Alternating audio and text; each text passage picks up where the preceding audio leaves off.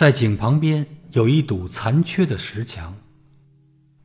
第二天晚上，我工作回来的时候，远远的看见了小王子耷拉着双腿坐在墙上，我听见他在说话。你怎么不记得了呢？绝不是在这儿。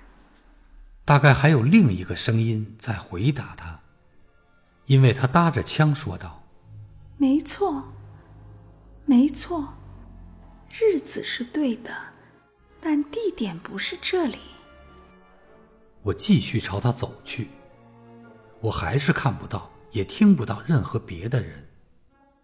可是小王子又回答道：“那当然，你会在沙上看到我的脚印是从什么地方开始的，你就在那里等着我就行了。”今天夜里我去那里。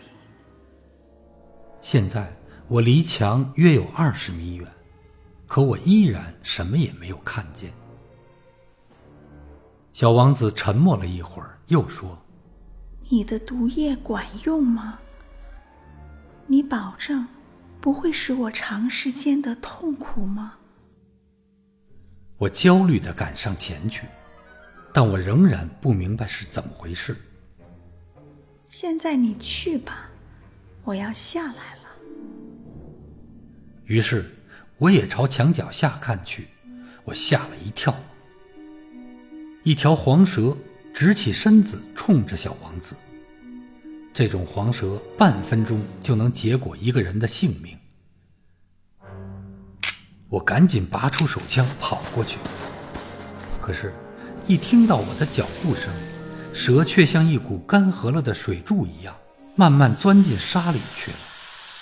它不慌不忙地在石头的缝隙中钻动着，发出轻轻的金属般的声响。